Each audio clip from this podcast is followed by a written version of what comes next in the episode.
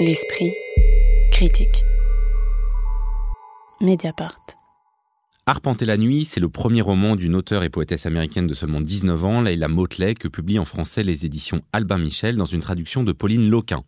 Son personnage principal, Chiara, y arpente la nuit d'Auckland et plus précisément ses trottoirs pour trouver de quoi se nourrir et éviter l'expulsion de son logement, alors que son frère Marcus ne pense qu'à aligner de mauvaises rimes de rap, que le père est mort précocement et que la mère se trouve dans l'équivalent d'une prison pour un acte atroce qui ne sera dévoilé au lecteur qu'en cours de lecture.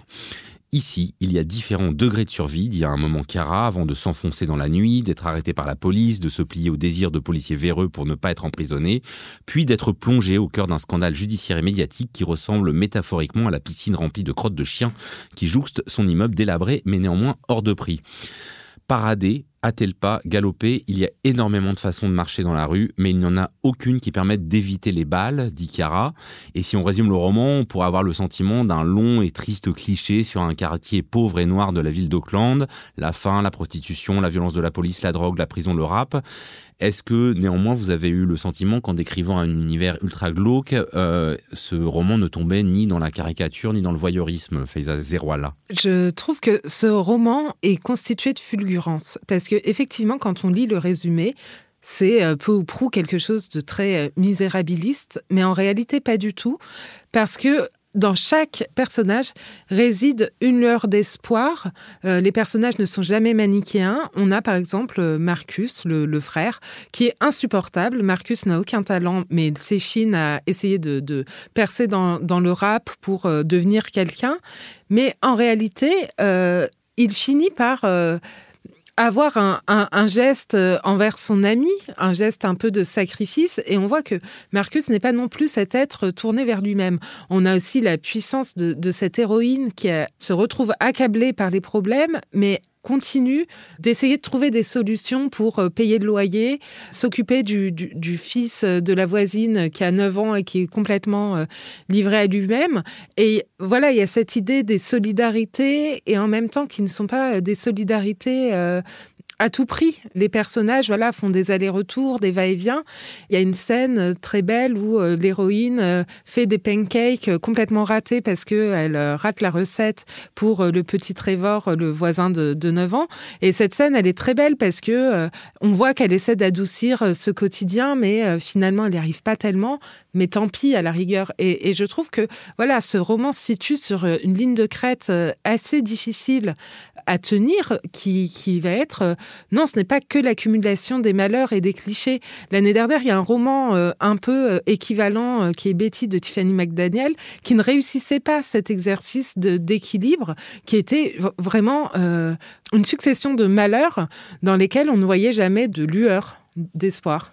Même question, euh, Louisa Youssi, mais peut-être formulée un peu autrement. Est-ce que vous sortez du roman avec l'impression d'avoir lu une mise en fiction euh, d'une thèse sociologique euh, ou d'une description, voilà, d'une réalité malheureusement très fréquente dans les médias ou avec euh, quand même euh, une narration euh, qui permet d'aller plus loin que ça. C'est un roman, c'est un roman, c'est pas quelque chose. C'est un vrai récit. C'est un roman, mais qui s'inspire, voilà, qui compose à partir de d'une histoire réelle et qui intègre un peu, on imagine tout ce que l'écrivaine a pu voir ou vivre elle-même. Oui, bah alors moi, j'étais pas au courant que c'était une vraie histoire et du coup ça a marché malgré tout, c'est que vraiment l'histoire tient, euh, tient seule en fait. Euh, c'est d'ailleurs pour ça que j'ai été un peu agacée à la fin par euh, le fait qu'elle écrive. Qu'elle fasse une note de l'autrice qui explique la genèse. Franchement, c'est pas la peine de. Enfin, ne fais pas ça en fait. ton, ton livre, c'est voilà, il est, il est autosuffisant presque. Donc il voilà, il n'avait pas besoin de. Mais en, en, tout cas, je suis d'accord avec ce qui vient d'être dit, notamment sur le fait que c'est un livre qui ne chouine pas jusqu'au bout, en fait, on se demande, enfin, on a envie d'être sauvé, en fait. Mais moi, j'y ai cru. Moi, jusqu'au bout, je me suis dit, bon, en fait, il, va se passer quelque chose. Mais pourquoi? Parce que chacun des personnages a effectivement euh, une petite étincelle qui fait qu'on se dit, ah, mais ça va prendre, ça va prendre. En fait, il y a toujours la possibilité du salut qui est là. Euh, et, bon, et, je veux pas spoiler, mais en fait, voilà, il n'y a, y a, pas d'happy on va dire. Il n'y a pas de happy end. Ah, on, bah, suis pas complètement d'accord. Bah, malgré tout, on reste en, apnée jusqu'au bout, et même du coup, métaphoriquement, la métaphore est filée jusqu'au bout, quoi. On, est encore sous l'eau, on restera sous, l'eau. Et ça, il y, y, a un truc comme un un coup près, un truc. Bon, voilà, parce qu'en fait, c'est plus de la littérature. En fait, en fait c'est le réel. Et le réel, c'est comme ça. D'accord? En littérature, ok, on peut s'imaginer qu'on va être sauvé, mais il n'y a pas de... C'est le réel, en fait. Et ça, ça, j'ai trouvé ça intéressant. Moi, je, précisément, j'ai je, de forts doutes sur la question de savoir si c'est le réel. Pour moi, euh, j'ai commencé par trouver ce livre épouvantable, puisque en effet, cette héroïne représente, incarne l'addition de de ce qui peut arriver de pire. C'est une absolue victime, en gros, de sa couleur, de son origine sociale, de sa situation familiale et du patriarcat. Elle vit dans un monde qui conspire entièrement à la condamner.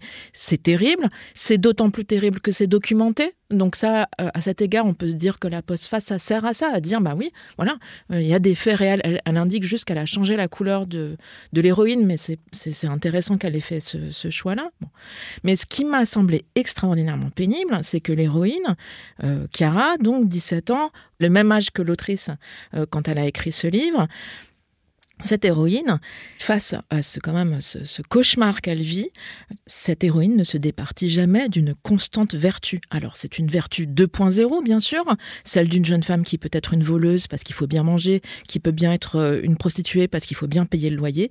Mais cette jeune femme, elle est tout amour, elle est tout soin. Euh, elle s'occupe de ce petit garçon abandonné par sa toxico de mère. Elle ne déteste que les gens détestables, son propriétaire, les flics qui l'exploitent euh, et qui abusent d'elle.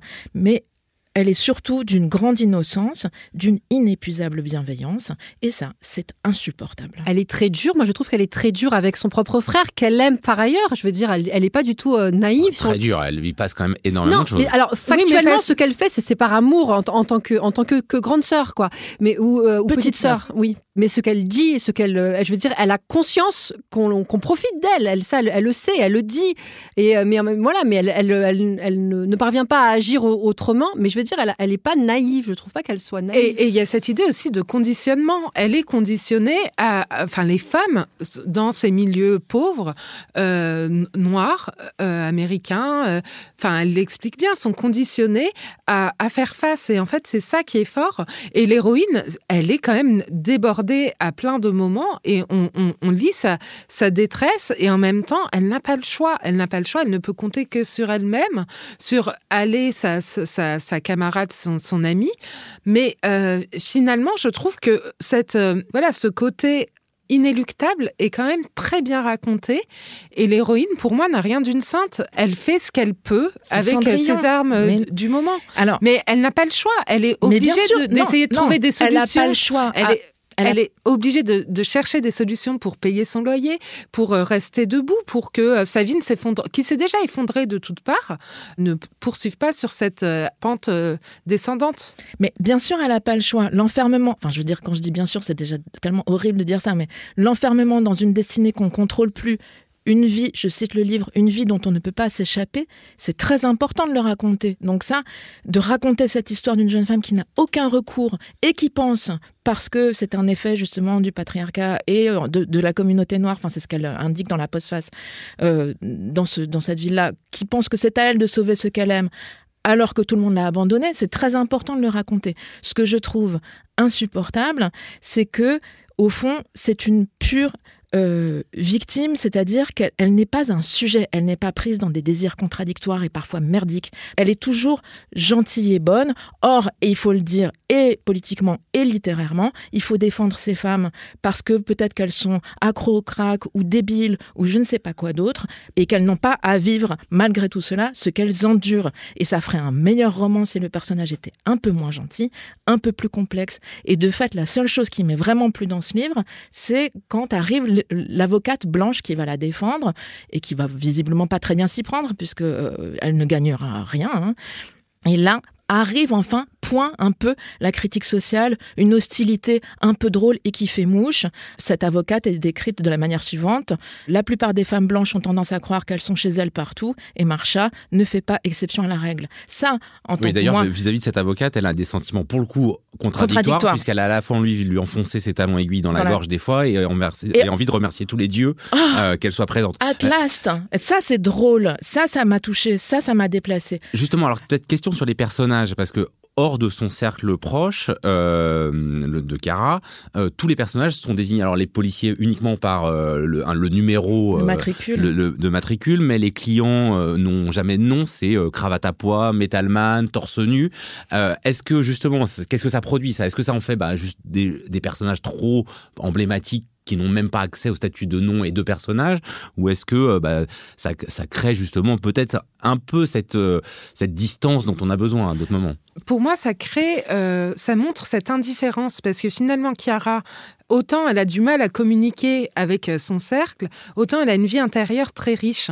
Et le fait qu'elle ait cette vie intérieure euh, très riche lui permet justement de s'interroger sur ce qui lui arrive, sur euh, ce qu'elle ce qu'elle vit, ce qu'elle subit également. Et le fait, pour moi, ce n'est pas gênant que qu'elle considère cette masse de clients comme indifférenciés. Elle le dit, elle n'a pas vraiment besoin de connaître leur prénom parce que pour elle, ce sont des ombres qui passent dans sa vie.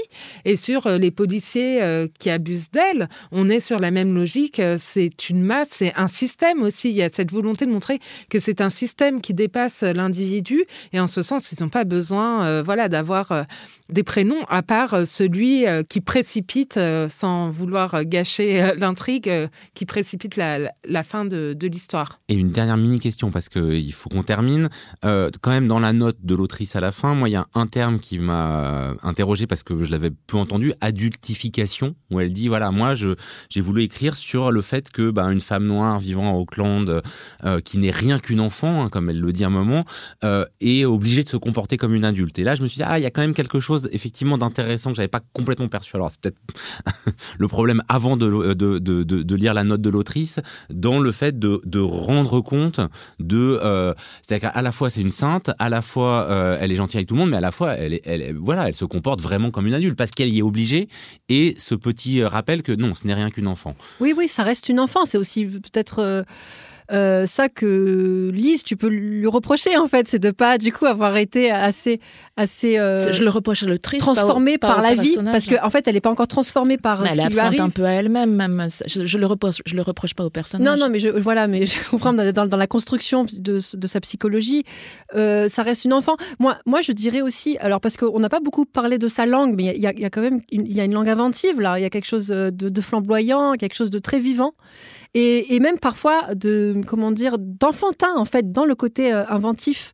Et ça, ça me, semble intéressant parce que parfois je me suis dit ah mais effectivement il y a, une maturité de l'histoire, de la narration. Et en même temps, c'est porté par une langue qui est quand même celle d'une enfant. Moi, moi, je reconnais que c'est une jeune fille qui écrit parce que on dit toujours, mais c'est incroyable comme euh, co- co- comment on peut écrire à cet âge-là euh, aussi bien, aussi fort. Mais non, je, trouve qu'on sent que c'est une enfant qui écrit, mais qui se penche sur un sujet pour, adultes, quoi, et qu'elle devrait pas être là en fait. Elle devrait pas avoir à parler de, de tout ça. Arpenter la nuit de Leila Motley dans une traduction de Pauline Loquin, c'est publié chez Albin Michel. Merci beaucoup à toutes les trois. L'esprit critique, c'est terminé pour aujourd'hui. On se retrouve la semaine prochaine pour une émission consacrée au spectacle vivant et dans un mois pour une prochaine émission littérature. Un podcast proposé par Joseph Confavreux pour Mediapart, enregistré dans les studios de Gong et réalisé par Samuel Hirsch.